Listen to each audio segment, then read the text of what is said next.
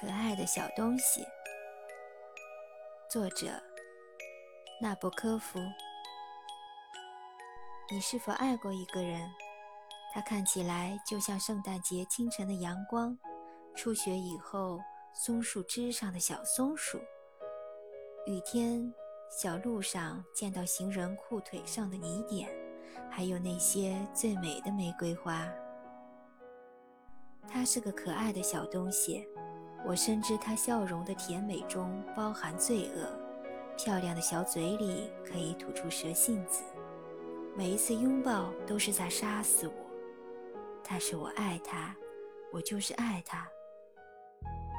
如果她要我的命，我就给她。节选自《洛丽塔》。